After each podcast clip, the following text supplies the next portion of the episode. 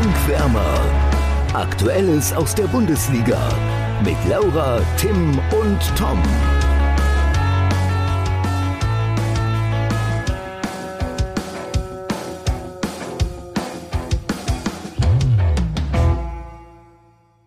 Union und Mainz in der Top 4, Leipzig, Wolfsburg und Leverkusen brutal enttäuschend. Welche dieser wohlgemerkt Momentaufnahmen sind für euch am überraschendsten, Laura und Tim? Wolfsburg nicht. Hm. Ich würde fast sagen Mainz und Leipzig. Nee, Mainz und Leverkusen. Okay, da kann ich gegenhalten gleich, aber erstmal Tim. Ja, für mich alle. Ja. Aber ich, am krassesten finde ich Leverkusen. Weil die wurden so gehypt. Und ich von mir ja auch. Ja. Ähm, ja, ja. Und zur Union möchte ich gar nichts mehr sagen. Hat nicht irgendeine Seite sogar, irgendeine Seite hat sogar geschrieben, kann Union sogar Meister. Spätestens da habe ich angefangen zu kotzen, ey. ja, über Union wollen wir nachher auch nochmal sprechen. Schön, dass ihr beide Leverkusen gesagt habt, denn mir ist ähm, im Vorlauf dieser Folge aufgefallen, warte mal, Leverkusen und Fehlstart, irgendwie klingelt's da. Und ich habe mal nachgeschaut, sie sind jetzt ja die ersten drei Spiele sieglos. Die vorherige Saison 21-22 waren sie die ersten drei Spiele ungeschlagen. Die Saison davor 2021, ersten drei Spiele sieglos, alle unentschieden wohlgemerkt, aber für Leverkusen ist es trotzdem schon ein kleiner Fehlstart vielleicht. Die Saison davor, 1920, ersten drei Spiele ungeschlagen. Und die Saison davor, 1819, ersten drei Spiele sieglos. Ich glaube, davon ein Unentschieden. Also, das ist auf jeden Fall bei denen Aber immer so ein, so ein Gependel. Und, sorry, äh, da hört dieses Pendel auf. 17, 18 waren sie auch die ersten drei Spiele sieglos. Also, das passiert dann durchaus öfter mal. Aber, Interessant. Ja, aber es ist seit äh, 1979, seit dem Aufstieg, Aufstieg sind es die ersten drei Spiele, wo sie wirklich gar keinen Punkt geholt haben. Das mag sein. Also es ist der schlechteste Bundesliga-Start. Alter, jetzt habt ihr hier beide Statistiken rausgehauen nicht und nur ich sitze hier nur und sein. darf in die Kamera grinsen. Aber auch gut. Äh, das, das hatte ich so nicht auf dem Schirm, äh, Laura, kann ich dir, aber glaube ich dir natürlich sofort. Wobei, nee, ich, hab, ich Ach, meine, ich hätte vorher gelesen, dass sie es schon mal geschafft haben, die ersten drei Spiele zu verlieren. Aber ist ja egal, jedenfalls dieses äh, ja, erste drei Spiele. Meine Quelle ist die Sportschau. Okay. Meine Quelle war eine Eigenrecherche. nein, ähm, äh, nein, Spaß. Also, dass sie die ersten drei Spiele vergeigen, ist auf jeden Fall so keine Seltenheit. Und wir wissen, in den letzten Jahren hat Leverkusen trotzdem immer gut abgeschnitten. Ähm, dennoch, denke ich mal, sind die Ergebnisse, auch wie sie zum Teil zustande gekommen sind, ja, sicherlich schon, schon eine Hausnummer. Union genauso. Mainz, ähm, ich glaube, die haben schon öfter mal einen guten Start hingelegt. Und äh, Wolfsburg, Laura, du es gesagt hast, natürlich keine Mannschaft, die man jetzt äh, vielleicht direkt in die Top 4 tippen würde, aber man hat ja schon gesagt, das ist ein spannender Kader mit einem sehr guten Trainer eigentlich. Sehr sympathisches ähm, Interview zwischen äh, Nico Kovac und unserem ehemaligen Gast Jens Westen. Absolut, das fand ich auch sehr unterhaltsam. So ja. kann man auch als Ach, Jens, hör auf, Mensch. Ja, genau, so kann man mit ähm, vielleicht nicht so aus Trainersicht tollen Fragen umgehen. Finde ich dann gut gelöst, dass man dann halt nicht so nicht immer so bam, äh, Faust in die, ins Gesicht äh, reagiert wie Toni Groß. Ja, absolut. Ähm, ja. Dem ist nichts hinzuzufügen. Aber weswegen Wolfsburg mich nicht überrascht, ganz kurz, Entschuldigung, weswegen die mich nicht überraschen, ist, weil wir auch alle gesagt haben, dass die ein bisschen Zeit brauchen. Stimmt. Und die sind ja nicht mit einem kompletten Fehlstart. Also zum Beispiel gegen Schalke fand ich das über weite Strecken eigentlich sehr, sehr gut. Ähm, Schwolo hat halt auch überragend gehalten. Ich wollte gerade sagen, so, das kam also, halt da musst du mit einem Sieg äh, rausgehen an Wolfsburgs Stelle. Ja. Und ich genau. ich habe nicht gesagt, dass Wolfsburg Zeit braucht. Ich habe die, glaube ich, auch relativ gut getippt. Ich hätte ja, die am liebsten sogar direkt in die Champions League getippt, weil ich den Kader plus den Trainer toll finde und ich glaube, da kommt auch noch was auf uns zu. Ich meine natürlich auch ergebnistechnisch ein kleiner Fehlstart, wenn du gegen Total. zwei Aufsteiger nur zwei Punkte holst, ist das zu wenig, egal wie die Aufsteiger heißen, das kann man glaube ich schon so sagen. Also als, als, als, äh, als Wolfsburger Mannschaft. Ja. Ähm, wir haben jetzt eigentlich schon einiges angeschnitten und das Jahrhundertspiel, man muss es tatsächlich so nennen, finde ich. In Dortmund noch nicht, das kommt später. Ich würde aber sagen, äh, wir schauen erstmal wie gewohnt aufs Topspiel des vergangenen Spieltags, Tim. Genau, Leverkusen gegen Hoffenheim. 0 zu 3. Hoffenheim macht äh, den Fehlstart der Werkself perfekt. Und nun ja, was soll ich sagen?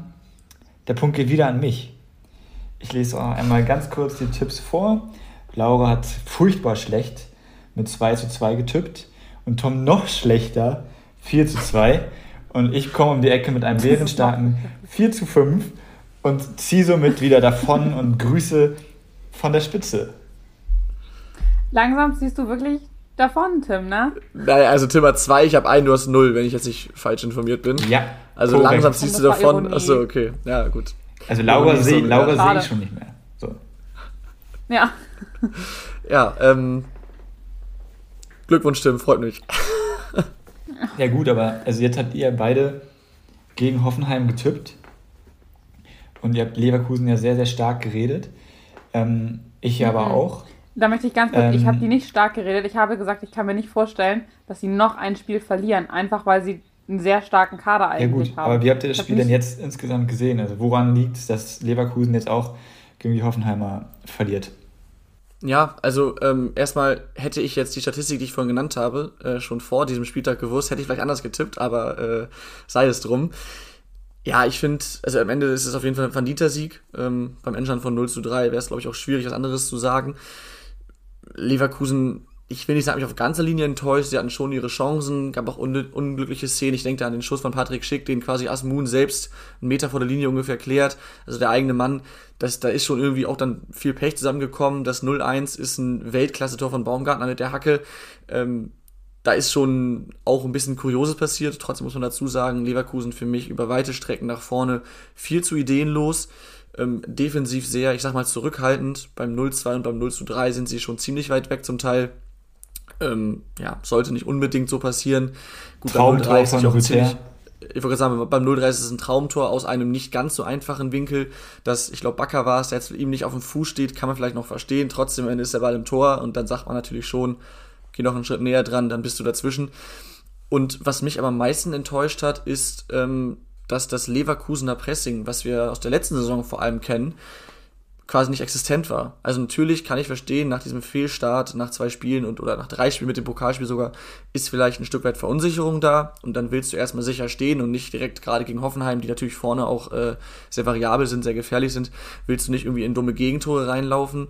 Aber du hast dir dadurch auch gleichzeitig den was ist den größten, aber einen sehr großen Trumpf genommen, weil sie eben schon vorne auch Spieler haben, ähm, mit dem sie das Pressing forcieren können, was sie in den letzten Jahren immer gut gemacht haben. Das habe ich vor allem in der ersten Halbzeit, zweite bin ich mir jetzt gerade nicht ganz sicher, aber habe ich da gar nicht gesehen. Und somit war Hoffenheim im Spielaufbau auch relativ ungestört und hat sich, ja, wurde nicht wirklich gestresst. Und ähm, so hat sich dann ein Spiel entwickelt, ähm, in dem Hoffenheim jetzt auch nicht, vielleicht auch nicht überragend war, aber sie haben einfach die bessere Mannschaft. Und ähm, zur Halbzeit hat Leverkusen dann, glaube ich, auf Dreierkette umgestellt. Ich habe sie dadurch aber auch nicht wirklich stärker gesehen. War nochmal ein Versuch von Seoane, da, mal, da Einfluss zu nehmen. Ähm, ja, für mich trotzdem ein bisschen zu wenig. Und ich habe mal in die Statistiken geschaut, die Laufleistung von Leverkusen, das finde ich fast schon erschreckend. Äh, erster und zweiter Spieltag 111 Kilometer, also knapp, nee, knapp drüber sogar. Äh, absolut solider Wert. Ähm, ist in Ordnung. Und jetzt gegen Hoffenheim unter 105 Kilometer. Das ist schon deutlich weniger. Ähm, klar, wie gesagt, sie sind nicht so hoch angelaufen, deshalb sind es natürlich auch weniger Wege insgesamt, aber trotzdem ist das für mich ein Indiz, dass da auch dann vielleicht der Einsatz nicht ganz stimmte. Und wenn du halt eben so in die Saison startest, wie Leverkusen es gemacht hat, dann erwarte ich da mehr Gegenwehr, dass du mehr läufst auch und dementsprechend ist das schon ein Punkt, den man dann der Mannschaft und nicht unbedingt nur Sioane vorwerfen muss, finde ich. Und äh, Tim, kleine Frage an dich. Du hast letzte Woche Andrichs Fehlen als Knackpunkt ausgemacht. Ich glaube, es war letzte Woche. Ähm, jetzt war er dabei. Warum war es denn auch mit ihm nicht wirklich besser? Oder fandest du es besser? Ähm, ich fand Leverkusen nicht so schlecht, wie du sie jetzt darstellst. Ich, find, ich fand sie auch nicht so schlecht wie ein 0 zu 3. Ähm, ich finde Leverkusen generell auch nicht so schlecht, wie sie jetzt gerade dastehen. So, weil sie haben in jedem Spiel gut gespielt. Irgendwie hatten sie ihre Phase. Gegen Dortmund hätte man sich nicht über einen Unentschieden beschweren dürfen. Ähm, und auch jetzt, also erstmal, klar, du sprichst das Pressing an, aber letzte Saison hat ja auch dieses, oder war ja auch einfach eine Entwicklung zu sehen, dass sie einfach gegen manche Mannschaften eben nicht äh, vorne anlaufen, sondern Hoffenheim ist jetzt unter Breitenreiter so, dass sie den Gegner auch gerne mal den Ball überlassen und ein bisschen mehr auf Umschaltfußball setzen. So, und wenn du das weißt und dann hat der Gegner Rüther und Co. vorne, dann läufst du nicht wie dumm an. Von daher kann ich diesen Ansatz von Seoane total nachvollziehen. Und das Spiel, Hat aber nicht geklappt letztendlich. Nee, das, ja, das kannst du im Nachhinein dann leicht sagen bei einer Niederlage. Wenn die jetzt 1-0 gewinnen, dann sagen sie alle, wow, das war genau die richtige Entscheidung. Aber was ich nur damit sagen will, ist, sie hatten trotzdem auch ihre Umschaltmomente und es war einfach unglücklich. Also ich finde, man muss da jetzt nicht den Teufel... Habe ich auch gesagt, ja, ne? Wie gesagt, ich finde, also man muss da jetzt nicht den Teufel an die Wand malen. Leverkusen soll einfach ganz ruhig bleiben, einfach so weitermachen. Und sobald sie dann mal das erste Spiel oder den ersten Punkt holen, ähm, läuft es auch wieder. Nur wichtig ist halt, dass man dann halt irgendwann mal wieder versucht, auch die Basics, wie du schon gesagt hast, die Laufleistung muss stimmen. Die Zweikampfquote, Andrich war teilweise halt Begleitschutz, so wie man es halt nicht kennt von ihm. Hinkapi, der Innenverteidiger, der Brasilianer da, der der Nummer 3, der ähm, war nicht präsent und generell die Viererkette von Leverkusen, das waren, das, nee, das war einfach keine Ordnung. Das war, wenn eine Flanke aus dem Halbfeld kam, war schon Holland in Not und das ist halt so der Punkt, wo ich mich halt so frage, okay, das darf eigentlich so nicht sein. Und Radetzky, finde ich, darf man jetzt auch irgendwann mal hinterfragen, weil es gibt kein Spiel, in dem er nicht irgendwie wild umherirrt in dem Strafraum. Also er sieht auch nicht gut aus bei der Flanke von Kabak. Klar ist sie abgefälscht, aber sorry, ja, ähm, den muss man auch irgendwie mal haben. Und der ist generell, also gegen, Leverku äh, gegen Dortmund war es unglücklich, ja, aber ich find, fand, also er hat immer einen Patzer drin irgendwie. Also es ist jetzt auch nicht so, dass sie einen total sicheren Rückhalt haben. Und ja, gegen, also Leverkusen, ich weiß jetzt nicht, gegen wen sie jetzt nächstes spielen müssen, aber sie müssen langsam kommen, weil sonst äh, wird es ungemütlich. Trotzdem haben sie aber auch gesagt, die haben noch 20 Millionen, äh, vielleicht kommt da noch was. Ja, also nur um das klarzustellen, ich bin jetzt auch weit davon entfernt, hier Leverkusen. Ich wollte es äh, nur nochmal betonen. Ne, die Stärke abzusprechen. Ja. ja. Das nächste Spiel ist übrigens in Mainz. Ähm, ah. Natürlich schlagbar, aber ich habe es vorhin gesagt, die sind Dritter Unangenehm. oder Vierter. Ähm, auch Vierter sind sie. Äh, ja, wird nicht einfacher vielleicht. Unangenehm. Ja. Zumal ich auch den Mainzern ein sehr gutes Zweikampfverhalten zusprechen würde. Und wie jetzt Tim das gerade auch schon gesagt hat, fehlt das momentan bei Leverkusen ein bisschen. Vielleicht aber auch, weil man sich jetzt durch die ähm, Ergebnisse vorher einfach hat verunsichern lassen. Und ich glaube, deswegen ist es halt wirklich wichtig, dass du jetzt so schnell wie möglich auf jeden Fall mindestens einen Punkt holst, damit du einfach wieder ein bisschen, also damit die ganze Mannschaft wieder ein bisschen mehr Selbstvertrauen einfach kriegt. Absolut. Äh, du sprichst es an, Mainz, das sind halt, das ist halt so ein Verein, das, das stimmen diese Grundtugenden wie Einsatz, Laufleistung, Zweikampfverhalten äh, und so weiter. Ähm, da ist das gut. Kurz um das klarzustellen, die Zweikampfquote gegen Hoffenheim lag jetzt zumindest laut Kicker bei 50 Prozent, also 50-50, dementsprechend ausgeglichen. Aber es gibt ja die äh, oft zitierten wichtigen Zweikämpfe, wenn du die eben verlierst, dann ähm, ja, kann es auf jeden so Fall verloren haben. In dem Spiel. Ganz genau, ganz genau. Ähm, mhm. Das nur dazu und dann würde ich sagen, können wir das Topspiel eigentlich auch abschließen, oder? Ja, gut, äh, ich. ich also Eine Sache. Ja, nee, egal. Also so wichtig ist auch nicht. Ich wollte nur noch mal äh, auf Schick oder so von mir auch gerne genannt Schick. ich finde den momentan auch nicht stark, aber das. Ja, gut. Ja, ich meine, natürlich, wenn, das wenn, ist wenn, halt auch noch mal so ein Zahnrad. Ne? Wenn eine ganze Mannschaft, also wie gesagt, die haben jetzt ja gegen, gegen Augsburg war es ja brutal bitter am, am zweiten Spieltag, gegen Dortmund unglücklich, jetzt auch gegen Hoffenheim war nicht alles schlecht, aber trotzdem, wenn eine ganze Mannschaft, zumindest über 90 Minuten gesehen, vielleicht nicht immer so performt, wie man es gewohnt ist, hast du es als Stürmer vorne drin auch schwer. Gegen Augsburg hat er ja. sicherlich mal treffen können. Ähm, hat er sogar getroffen? Ja, Weiß ich jetzt gar nicht, aber äh, ja, das stimmt natürlich. Äh, Schick ist genauso ja, mit dran schuld wie die anderen ja, auch. Genau, jetzt gegen Hoffenheim waren ja auch die Chancen da, aber es wirkt halt momentan ein bisschen glücklos. Ja. Ja. ja, glücklos. Also ich fand, also ich schalte mich jetzt gleich mal aus, wenn Tom gleich anfängt, über das Spiel zu reden. ähm, aber ich fand es nur witzig, wie die The Zone-Moderatorin äh, von den Bundesliga-Highlights gesagt hat, Oliver Burke, äh, könnt ihr mal nachhören. Ja. Also bei sowas bekomme ich fast einen Krampf, wirklich, wenn ich sowas höre. Ey. Ja, ich hasse Tim, das, wenn Journalisten schöner, schöner Übergang. den Namen richtig aussprechen. Schöner Übergang. Also, ich bin ich, raus. Also, ne? Wir sind natürlich jetzt, ja, Tim, lass die Kopfhörer ruhig im Ohr. Äh, wir kommen natürlich jetzt zum Spiel Dortmund gegen Bremen. Äh, wer hat tatsächlich mit 3 zu 2 gewonnen. Jeder hat mitbekommen wahrscheinlich. Genau. Ich war im Stadion. Da würde ich dich gerne. Ja, ich war im Stadion. Tom, ja, ich Erstes Mal Signal Iduna Park. Ich glaube, ich könnte jetzt alleine und nur mit diesem Spiel hier mindestens schon 45 Minuten füllen, aber das wäre ein bisschen übertrieben. Aber Tim, wo du es ansprichst mit Oliver, mit Oliver Burke, ähm, Nobby Dickel, der gute alte Stadionsprecher von Dortmund, den ich übrigens eigentlich sehr schätze, hat ihn bei seiner Einwechslung auch Oliver Burke genannt. Das hat ähm, bei, bei mir und äh, meinen Begleitern, die auch alle Werder-Fans waren, für viele Erheiterungen gesorgt. Aber bei seinem entscheidenden Treffer zum 3 zu 2 hat er den anderen richtig ausgesprochen. Also ähm, da hat er dann dazugelernt. Das war auf jeden Fall ganz schön. Ich würde sagen, Tom, du erzählst einfach vielleicht mal kurz, wie das als Werder-Fan dann da Boah, nee, also, im Signal Iduna Park Wir müssen jetzt hier keine Fangeschichte hören, sondern wir können auch einfach bitte über das Spiel reden, weil ja, also, also ich würde auch sagen, wir fangen, mit dem, wir fangen mit dem Spiel an, aber, bei, äh, bei, bei so einem Spiel kann man zumindest im Anschluss kurz über die Emotionen sprechen, weil das war schon Ähm, ich habe es von Jahrhundertspiel genannt und Tim guckt so genervt. ich habe, ich hab, Tim, ich war beim Pokalfinale damals 2009 gegen Leverkusen da, ich war beim das interessiert Aufstieg doch gegen keinen Regensburg Menschen, da. Tom. Nein, aber trotzdem, ein solches Spiel ähm, habe ich selbst in irgendwelchen Pokalfights oder was auch immer ähm, nie erlebt. Das ist schon ein bisschen spezieller gewesen, aber wir bleiben erstmal beim Spiel. Ähm, das sagt sich natürlich jetzt im Nachhinein und mit Werderbrille vielleicht ganz einfach. Ähm, aber auch wenn alle drei Tore so spät gefallen sind, war es trotzdem ein verdienter Sieg, weil zum ersten Dortmund eigentlich über 90 Minuten sehr, sehr schwach war.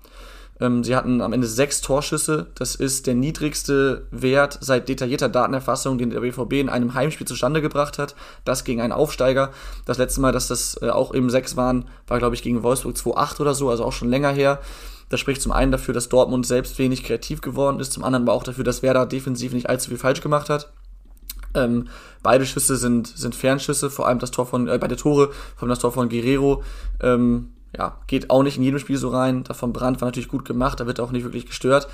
Ähm, aber insgesamt, wir haben es oft schon gesagt, Dortmund tut es gut, wenn der Gegner mitspielt, wenn der Gegner auch früh drauf geht, was wer da mehr als nur phasenweise auch gemacht hat. Und trotzdem, selbst wenn Dortmund es geschafft hat, die erste Pressenlinie zu überspielen, was sie oft geschafft haben, wo sie dann ja eigentlich auch stark sind, dann ähm, waren sie zum Teil so ideenlos, dass da kaum nennenswerte Chancen mehr rumgekommen sind.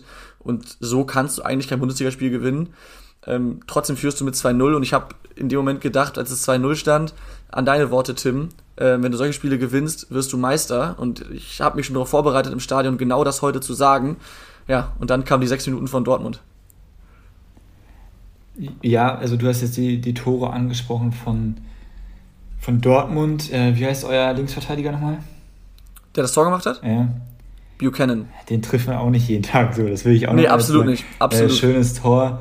Ähm, ich, Übrigens der erste Engländer, äh, der für Werder Bremen ein Tor in der Bundesliga geschossen hat. ich finde, also klar, alle sprechen davon, verdienter Sieg, blub. Und so im Nachhinein kann man das vielleicht auch machen. Ich tue es mir aber tatsächlich einfach schwierig zu sagen, dass es ein verdienter Sieg ist, wenn eine Mannschaft bis zur 89. Minute 2 zu 0 führt. Weil wenn sie da bis dahin 2-0 führt, hat sie ja trotzdem irgendwas richtig gemacht. Sprich, sie haben zwei Tore mehr geschossen als der Gegner. Ob das dann jetzt total angemessen ist nach dem Spielverlauf, darüber lässt sich streiten. Ähm, dass dann so eine Schlussphase kommt, das war was Historisches und sowas kommt nicht oft vor. Dann sich so Noch überall, noch nie, dann sich da irgendwo hin, dann sich, dass sich dann überall Leute hinstellen und von einem verdienten Sieg sprechen, kann man machen im Nachhinein. Ich finde es ein bisschen anmaßend. Ähm, vor allem, wenn man dann sich mal die Ausfälle von Dortmund anschaut, was unfassbar weh tut. Äh, dann ein Niklas Süle, wie der Aber- verteidigt hat, das war, oh mein Gott, also sorry, Und auch. Marius Wolfram, auch, auch Marius Wolfram 2 zu 3, da muss er nur einmal den Schritt oder die Grätsche machen, dann ist der Ball von Berg auf jeden Fall nicht drin. So, und trotzdem finde ich, zeigt es halt die Entwicklung von Dortmund, dass du 2 zu 0 führst nach 89 Minuten. Du darfst ja das Spiel nicht verlieren. Also jetzt mal bei allem Respekt. Unter gar keinen Umständen darf das irgendwie passieren. Natürlich nicht. Natürlich nicht. Ähm, und deswegen tue ich es mir, halt, tue ich mir halt schwer, irgendwie da von einem verdienten Sieg zu sprechen, auch wenn die Leistung von Bremen gut war, wogegen man nicht sagen kann und Dortmund erschreckend war, aber trotzdem, ja. Aber da, das ist ja die Frage, was ist verdient? Ich meine, kann Werder was dafür, dass sich der Hut bei einem fairen Zweikampf verletzt? Nein. Dann, dass dann Terzic Chan statt vielleicht Özcan einwechselt. Chan übrigens auch ein schlechtes Spiel gemacht, also seit seiner Einwechslung quasi. Äh, auch da kann Werder nichts für und im Endeffekt muss man einfach sagen, ähm, über 90 Sag ich ja Minuten beziehungsweise hatte Werder, ja, ja, aber hatte Werder mehr Torchancen. Ähm, sie waren dann auch, was die Ideen in der Offensive angeht, tatsächlich besser. Das klingt sehr, sehr komisch, aber ja, es war, also Dortmund hatte einzelne, einzelne Aktionen, ich denke da an die Chance von Hazard oder an Mukoko beim Stand von 2-0 beziehungsweise 2-1 war es, glaube ich. Ähm, das haben sie schon schön gespielt. Werder hat natürlich auch aufgemacht, muss man dazu sagen. Am Ende war es aber auch kein Tor. Und das Einzige, was Dortmund wirklich richtig gemacht hat in diesem Spiel, war die Effizienz. Zumindest bis zur 89. Die sie aber Und- bisher eigentlich auch nie hatten, so wirklich in den Ja. letzten Saisons. Deswegen meinte ich das. Das stimmt. Dass das schon, schon Und- so ein bisschen die Entwicklung auch zeigt. Und klar, gar keine Frage, also man kann jetzt darüber drei Stunden diskutieren, ob es jetzt verdient ist oder nicht verdient. Werder Bremen hat das Spiel gewonnen, wie auch immer. Ich glaube, das weiß keiner selbst so wirklich, wie das passiert ist. Ja gut, Und ei- eine Sache möchte ich noch dazu sagen, und das ist auch ein klarer Kritikpunkt von mir an Dortmund. Also ich bin, wie gesagt, es war ein gutes bis sehr gutes Spiel, oder es war ein gutes äh, Spiel von Werder, ähm, aber ich bin weit davon entfernt zu sagen, Werder hat dieses Spiel quasi alleine gewonnen. Also Dortmund hat schon sehr viel dazu zugetan. Ähm, was ich sehr erschreckend fand, zur Halbzeit hatte Dortmund 61% Ballbesitz, ist für ein Heimspiel vom BVB im Signal Iduna Park ein mehr als ordentlicher Wert, auch wenn dabei nicht offensiv nicht allzu viel rumgekommen ist, trotzdem 61%, äh, sagt schon mal was, sie hatten auf jeden Fall die Spielkontrolle, keine Frage. Gehen dann mit einem glücklichen 1 zu 0, das sie kurz vor der Pause schießen, äh, in die Halbzeit. Und am Ende des Spiels hat Werder Bremen 51% Ballbesitz. Das heißt, ab Beginn der zweiten Halbzeit hat Dortmund, ja, dann rechnerisch sage ich jetzt mal 38% Ballbesitz, obwohl sie nur 1-0 führen. Das riecht schon sehr stark nach Verwaltungsmodus und das finde ich dann in einem Heimspiel als BVB gegen einen Aufsteiger aus Bremen, ähm, was heißt peinlich, aber es ist einfach, einfach, einfach schlecht. Es ist einfach zu wenig und ähm, nicht nur allein aufgrund dieser, dieser Statistik, auch weil Werder eben auch Torchancen hatte, aber auch aufgrund dieser Statistik ist es auch für mich verdient, weil das einfach nicht angemessen ist für eine Mannschaft, die um die Meisterschaft mitspielen möchte. Für mich ist es ehrlich gesagt auch ein Rätsel, wie Dortmund das Spiel so spielen konnte. Also ich verstehe, ehrlich gesagt, ich verstehe es auch einfach nicht, weil ich finde, sie hatten in den Spielen vorher schon immer gute Leistungen. Und auf einmal spielst du gegen Aufsteiger so irgendwie schon passiv. Und das finde ich schon. Ja, also sorry, auch wenn Bremen ein gutes Spiel macht, aber wenn ein Aufsteiger ein gutes Spiel macht, musst du als Dortmund trotzdem noch die bessere Mannschaft sein und nicht irgendwie passiv mitspielen, was sie teilweise schon gemacht haben. Absolut, aber ähm, ich finde, das habe ich jetzt auch, das geht so ein bisschen unter, glaube ich. Dortmund hat jetzt bisher nicht unbedingt jedes Spiel gut gespielt. Klar, das Pokalspiel war mehr als überzeugend. Gegen Leverkusen haben wir vorhin schon mal gesprochen, war es mitunter glücklich. Das andere Spiel war dann gegen Freiburg, glaube ich, ne? mhm. ne? Ja. Da hat Dortmund zwar gewonnen mit, war das 3-1? 3-1, ja. 3-1, ja. Aber auch da hatte Freiburg Chancen und war mit im Spiel. Also Dortmund hat bisher in keinem Spiel wirklich komplett überzeugt. Dass es jetzt so krass endet, äh, gut, damit hätte ich wirklich nicht gerechnet. Aber man kann jetzt nicht sagen, dass es eine Leistung ist, die komplett aus der Reihe fällt in dieser Saison. Naja, aber da ist auch die Frage, wie, also wie definierst du überzeugend, wenn jetzt eine Mannschaft zum Beispiel gegen, natürlich spielt Freiburg auch mit, da haben die ja mittlerweile auch den Anspruch und auch Leverkusen. Und trotzdem war der BVB ja die dominierende Mannschaft über die weiten Strecken des Spiels. Ja, das stimmt, das und stimmt. Das meine ich mit äh, überzeugender Leistung, weil ja dann Bremen okay, da auch ja. doch ein bisschen rausfällt aus den anderen Gegnern jetzt, also aus der Bundesliga zumindest. Ja, okay, ja, dann Na, verstehe ich. Als dann verstehe ich, so, ja. Ja, ja. ja ähm, weiß nicht, Tim, du bist ein bisschen ruhiger geworden. Möchtest du noch was äh, erwidern? Nee. Okay. Ähm, kurz, Tom, du kannst ja. auch einmal ganz kurz, nur einmal ganz kurz skizzieren, wie das überhaupt dann, also diese sechs Minuten so für dich da als Fan im Signal Iduna Park waren. Ja, also erstmal erstmal äh, in, in das Stadion reinzukommen, also in, in den, auf die Tribüne zu kommen, das war schon ziemlich geil, weil ich war noch nie im Signal Iduna Park vorher, das ist schon, ist schon ein sehr, sehr geiles Stadion, Stimmung war auch echt top. Ähm, und dann bei dem 1 zu 2, weiß ich noch, also ja, wir haben uns halt so kurz gefreut und dachten, ja, das haben sie sich echt verdient, weil es ein guter Auftritt war und einfach unglücklich wäre, das Spiel zu verlieren. Aber ich habe dann nicht daran gedacht, dass Dortmund sich das noch nehmen lässt. Ich habe nicht mal an Unentschieden geglaubt eigentlich. Und dann äh, fällt dieses 2 zu 2. da sind wir schon völlig eskaliert. Ähm, auf dem Platz ja auch. Ich habe die Bilder vom Platz, wie Linda Schmidt da einmal komplett drüber rennt und so weiter, tatsächlich auch erst später zu Hause gesehen, weil wir so lange selbst mit Jubeln beschäftigt waren. Und dann haben wir uns, äh, dachte ich schon, ey geil, du holst ein 2-2 in Dortmund nach 0-2 bis zur 89. Äh, besser geht's ja gar nicht. Klar, wieder nur ein Punkt in Anführungsstrichen, aber damit ist natürlich mehr als zufrieden, auch wenn Werder die bessere Mannschaft war. Und dann fällt dieses 3 zu 2 ähm, sofern es denn geht, war der Jubel dann noch mal größer als beim 2-2 und das Kuriose war echt danach. Also als dann dieser Jubel nach gefühlt drei Minuten abgeklungen ist, ähm, standest du da, ich krieg gerade wieder Gänsehaut tatsächlich, standest du da und klar, du warst einerseits glücklich, aber du konntest einfach nicht fassen, was du da gerade gesehen hast und was du noch siehst. Und du guckst, ich war halt in, ich war nicht im, im Gästeblock, ich war in einem, in einem Heimblock mit, aber Nähe Gästeblock mit auch einigen Dort, also mit natürlich überwiegend Dortmund-Fans, aber auch ein paar anderen Werder-Fans. Und du hast dich umgeschaut und du hast nicht, also jeder, der gelb angezogen war, hatte tote Augen. Also die waren völlig konstant, was da gerade passiert ist. Natürlich, ich kann kaum nachvollziehen, warum sie sich, äh, warum sie so geguckt haben, aber das war, das war irre, das, das mit anzusehen. Und ähm, dann, als wir irgendwann äh, betrunken vor Glück das Stadion verlassen haben und draußen rumgelaufen sind, bist du entweder Werder-Fans begegnet, die ein breites Grinsen auf dem, auf dem Gesicht hatten, oder dir mit Armen über dem Kopf entgegengekommen, so dass sie nicht fassen konnten, was da passiert ist. Und die Dortmund ist dazwischen weggeschlichen. Ähm, äh, einfach kurios. Also das ist ein Spiel, das ich eigentlich jedem Fan mal für seine Mannschaft, also jetzt in dem Fall wie bei Werder, wünsche, solange es nicht gegen Werder ist, weil äh, das ist das ist nicht in Worte zu fassen und ich, ich würde tatsächlich gern noch mal Ähm, und ich würde gerne mal ein Video sehen von, von mir, von uns, wie wir im Stadion gejubelt haben beim 2-2 und beim 3-2. Aber ich glaube, andererseits möchte ich es auch lieber nicht sehen, weil äh, ich glaube, das war schon äh, fernab von jeder, jeglicher, ja, nennen wir es mal Rationalität. Aber ja, äh, ja. wenn jemand Videos von Block 65 hat, gerne zuschicken. Vielleicht bin ich da drauf zu sehen. oh. Ach, schon, also das ist schon krass, finde ich. Ja, es, es war Wahnsinn. Aber gut, das dazu. Jetzt kann Tim sich auch wieder einschalten. Ja, Tim, Tim ich guckt. Bin da, äh, ich bin da. Tim, Tim, bei Tim ist es eine Mischung aus Grinsen und genervtes nach, nach äh, ja, weggucken. Aber. Äh, Hier ist nur der andere Bildschirm, deswegen. Hier ist die Kamera. Aha, das heißt, du bist top vorbereitet aufs nächste Thema, das da lautet Eintracht Frankfurt gegen den ersten FC Köln. Endstand 1 zu 1 und ähm, ja, der erste FC hatte mal wieder Freund, er äh, hatte mal wieder Hilfe von seinem besten Freund, oder Tim? Ja, ich glaube, sie haben äh, Modest sozusagen im Spielertausch abgegeben.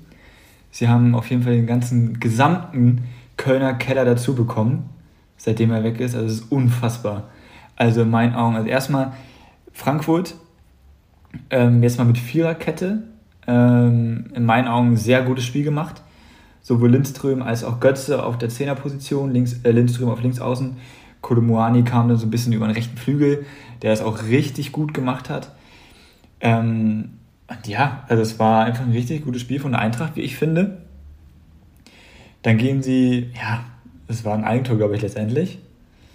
In Führung nach einem guten Freistoß von Kamada. Ja, also es, ich glaube, es wurde als Tor für Kamada gewertet, aber war halt entscheidend ja. abgefälscht von Hector.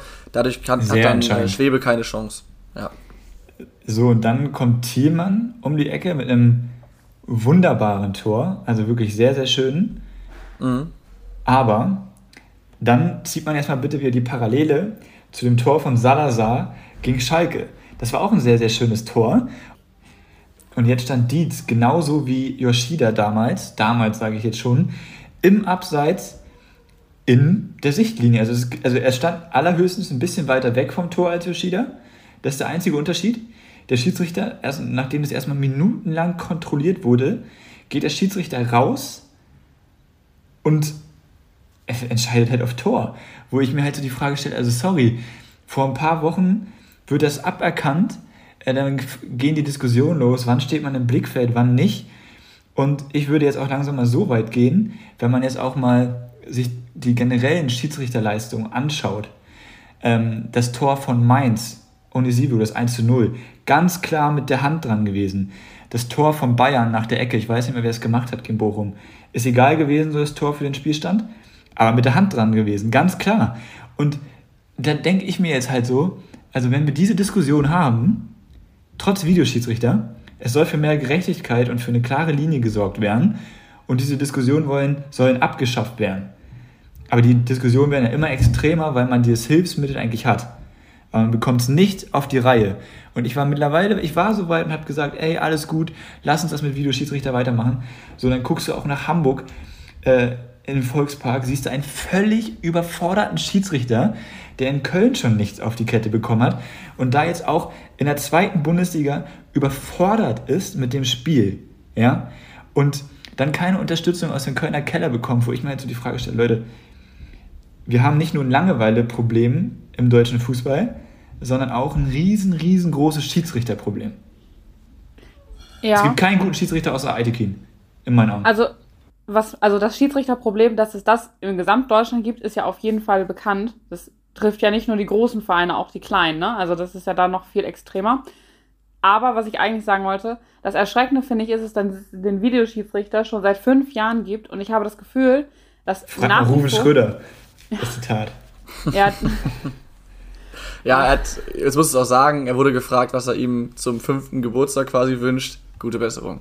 Ja, aber ich finde es wirklich erschreckend, dass es eher so wirkt, als hätten sie entweder immer noch genau die gleichen Probleme mit dem Videoschiedsrichter wie vor fünf Jahren oder teilweise sogar noch mehr. Auch wenn du auf die Frauen-EM in England guckst, wenn es auf einmal heißt, ähm, wir konnten das Handspiel nicht überprüfen, weil es gab keine Bilder. Also das ist ja, das ist ja. ja, das jetzt lass uns nicht zwei also Sachen miteinander so vermischen. Wenn wir das fast auch noch aufmachen, dann kommen wir zu gar nichts mehr. Aber du hast schon recht und um in die gleiche Kerbe zu schlagen, es fühlt sich für mich nicht unbedingt an wie, wie VAR seit fünf Jahren, weil ich sehe da kaum Entwicklungsschritte. Also ähm, allein, dass du immer noch nicht den Fan im Stadion involvierst in, die, in, in diese Entscheidungsfindung, äh, da steht jetzt nur drauf, es wird was überprüft wird und dann die Entscheidung, aber da kannst du auch genauso nichts anzeigen. Da ist der, ne, hat der Fan genauso keinen Plan von gar Meistens nichts. siehst du es ja auch. Also, ne, wenn jetzt, also als Fan, wenn du das Spiel siehst, siehst du ja auch, worum es gerade geht. Also abseits oder nicht. Also in den meisten Fällen, sage ich jetzt mal, ne? Brauche ich nicht ja. das nach oben an der Dings stehen haben. Also, äh, Tim, du hast jetzt mehrere Entscheidungen angesprochen. Das, ich glaube, dass das, das Tor von Köln, wo Dietz im Abseits steht, das ist eine klare Sichtbindung für Trapp. Ich glaube, er steht sogar relativ in der nee. Nähe der, der Schussbar. Weißt du, ich finde ja nicht mal, dass es nicht zählen darf. Ich habe ja auch schon für Salazar die Lanze gebrochen, dass es zählen muss. Ja, gut. Weil irgendwo, finde, irgendwo steht er ja nicht im Sichtfeld. Er kann reagieren. So. Aber wenn du halt das eine abpfeifst, dann musst du auch wirklich bitte eine Linie haben. Darum einmal, einmal das, ja. Ja, ja. Einmal das, das stimmt, aber ich, ich vielleicht habe es falsch vor Augen. Ich meine jetzt in dem Fall war es auch so, dass Dietz sogar zumindest so steht, dass er theoretisch mit einer entsprechenden Bewegung auch noch den Ball noch berühren könnte. Dementsprechend müsste der Torwart auch noch darauf reagieren und dann ist es eben nicht nur eine Behinderung des Sichtfeldes, sondern könnte er sogar noch eingreifen, was der Torwart ja quasi mit berechnen muss, sozusagen. Deswegen finde ich auf, auf jeden Fall, dass du es ab, abpfeifen musst.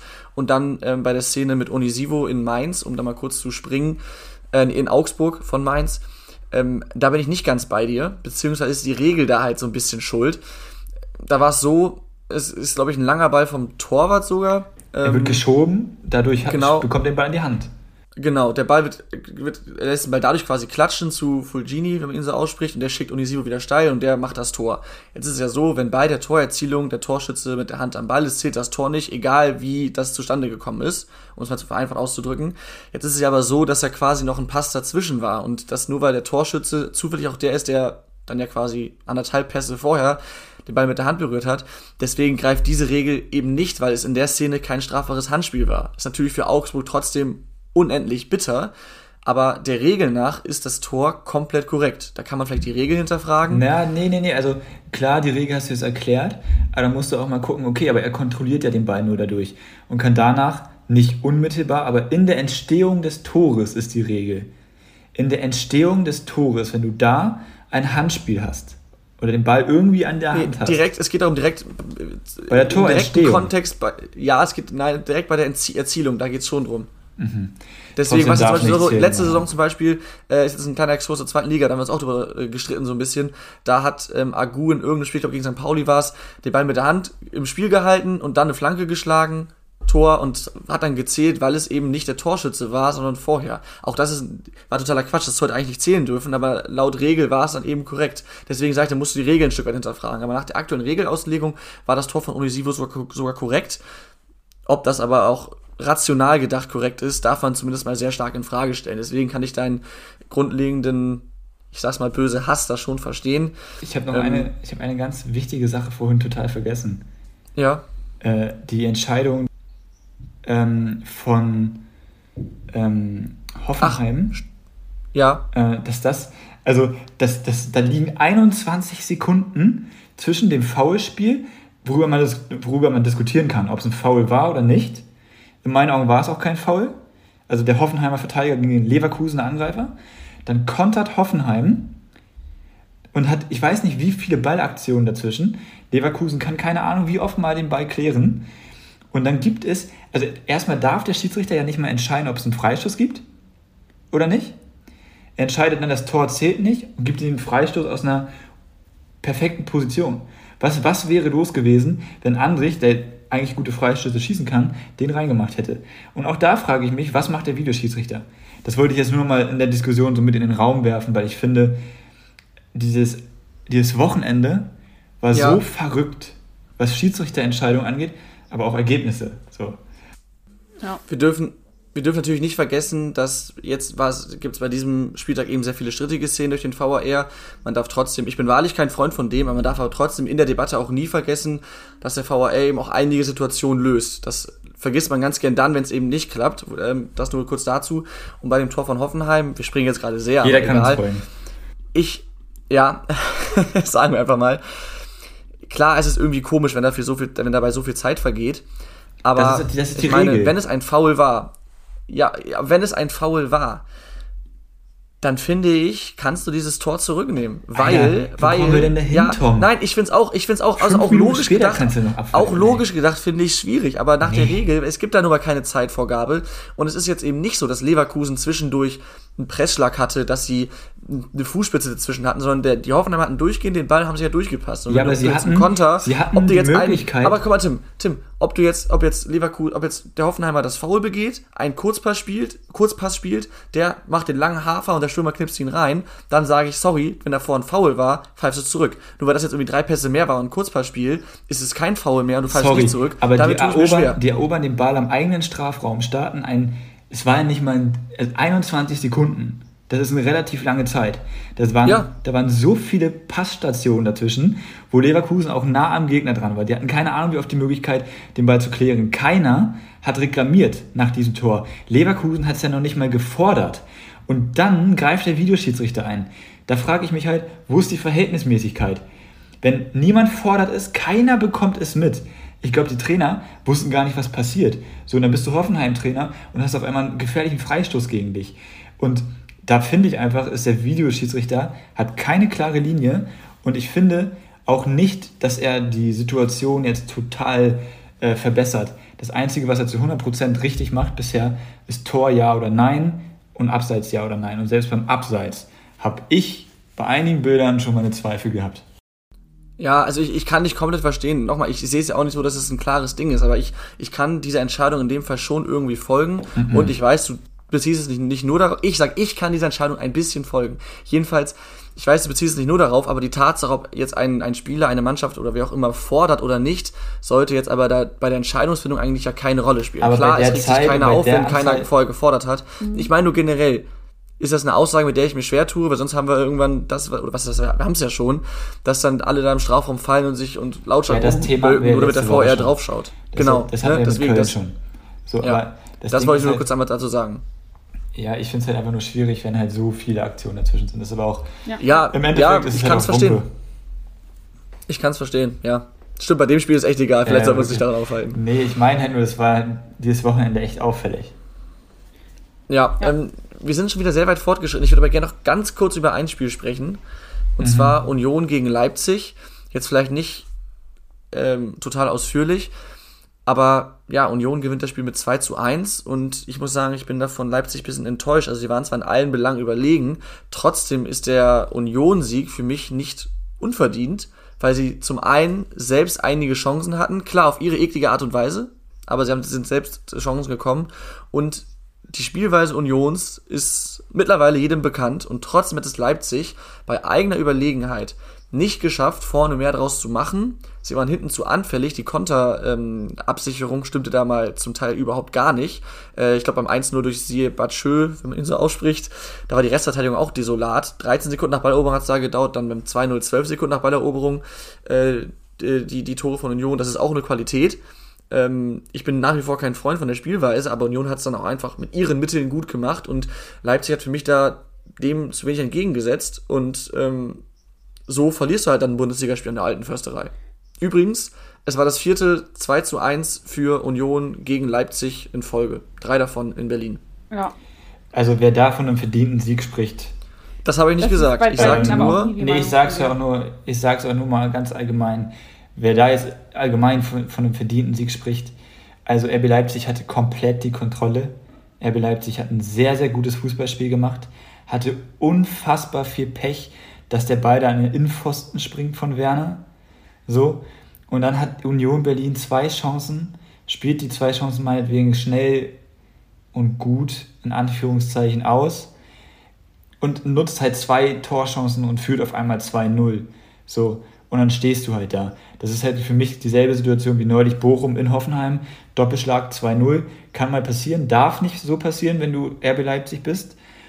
Ähm, ich finde, dafür kommen sie gut zurück und sie waren für mich über 90 Minuten komplett die bessere Mannschaft. Ich finde, dagegen sage ich ich nichts. finde, das zieht sich. Aber Union hatte, Union hatte nicht nur die, sorry Laura, Union hatte nicht nur die zwei Chancen. Das waren die ersten zwei Torchancen. Ach so, das meinst du. die, ja, rein, das kann sein. die dann direkt reingingen und dann stehst du halt da und denkst halt auch so, ja geil. Also, und dann, dann ist es halt richtig schwierig. Da. Ja. ich finde, das zieht sich bei Leipzig jetzt aber schon über die noch sehr junge Saison, aber eigentlich schon ziemlich durch, dass sie immer die überlegene Mannschaft sind und auch deutlich mehr Torchancen haben, aber einfach nicht gewinnen. Also das finde ich schon auffällig.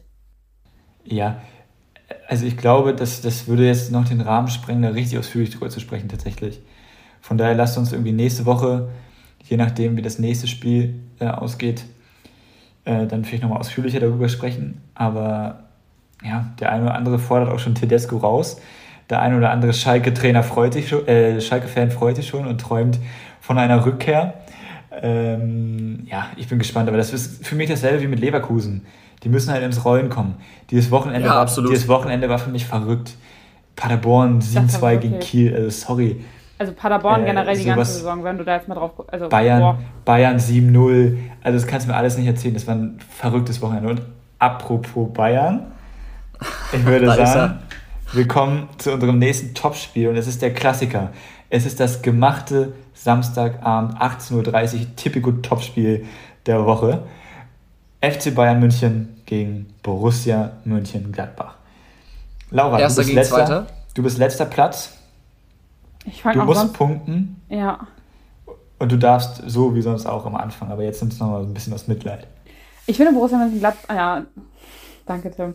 Ich finde Borussia Mönchengladbach spielt bis jetzt eine sehr stabile Saison tatsächlich. Also die, die haben auch wirklich gute Spiele, finde ich. Aber so sehr ist irgendwie auch ein bisschen krass, finde ich Bayern momentan, um da dein Wort zu nutzen, überragend. Ich finde, wenn du so spielst, auch schon jetzt drei Spiele in Folge mit Supercup 4, ähm, wie wahnsinnig flexibel die vorne, in, also in der Offensive sind, finde ich erstaunlich fast.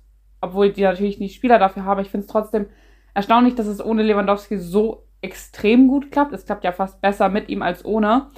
Und deswegen sehe ich. Andersrum meinst du jetzt, oder? Nee, ja, genau. Es klappt fast, fast besser, ohne ihn als ja, ja, mit ihm. Danke. Ähm, deswegen sehe ich da einfach für Borussia Mönchengladbach überhaupt kein Land, ehrlich gesagt. Ich glaube nicht, dass es ganz so hoch wird. Glaube trotzdem, dass die mit 3 zu 0 in der Allianz Arena gewinnen.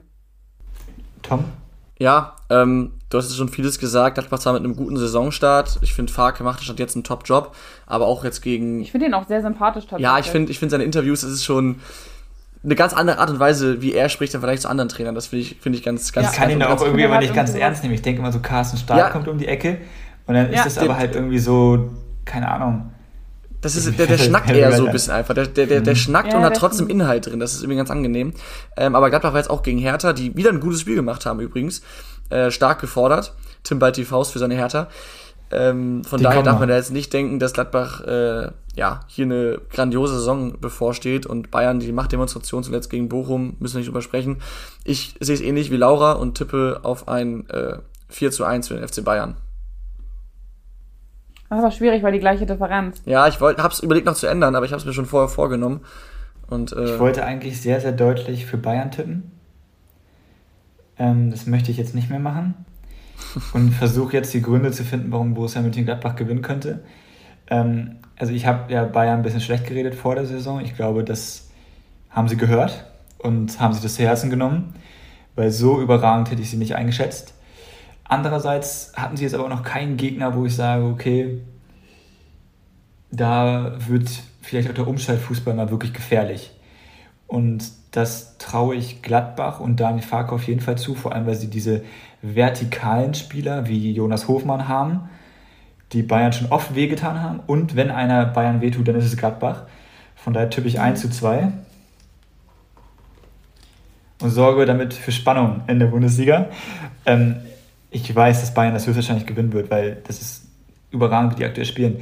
Äh, ich finde nur, oder ich könnte mir vorstellen, dass Gladbach es schafft, wenn sie defensiv kompakt stehen. Ich glaube, in Itakura könnte ähm, ja, überfordert sein da hinten. Aber ja, ich bin gespannt. Okay, die Tipps hätten wir. Ich glaube, also es gibt noch ein weiteres interessantes Spiel mit Leipzig gegen Wolfsburg. Zwei quasi prominente Sorgenkinder neben Leverkusen und meinetwegen noch Frankfurt, aber äh, das lassen wir mal weg. Ähm, das ist aber sicherlich interessant, weil beim Verlierer es langsam unruhig werden könnte. Unentschieden hilft keinem. Aber gut, wir kommen zu den Rubriken und starten mit dem Gewinner der Woche. Ja, lass ganz schnell machen. Meine Gewinner der Woche sind in der dritten Liga. 1860 München, überragender Saisonstart. Mhm. Äh, Einmal Löwe, immer Löwe, so ist es. Und der Torhüter von Duisburg, Vincent Müller, Tor gemacht, Sieg eingeleitet Stimmt. als Torwart. Sehr cool. Ja. Kommt nicht häufig vor. Ja, aus der eigenen Hälfte. Sehr Freistoß. cooles Tor. Ja, ja, also es lag jetzt, glaube ich, nicht so am Freistoß. Aber ja, äh, Das war kurios. Gewinner der Woche. Laura? Ich habe Marco Richter, weil er Ja. nach seiner Tumor-OP das erste Mal wieder im Ka- Kader bei Hertha BSC war.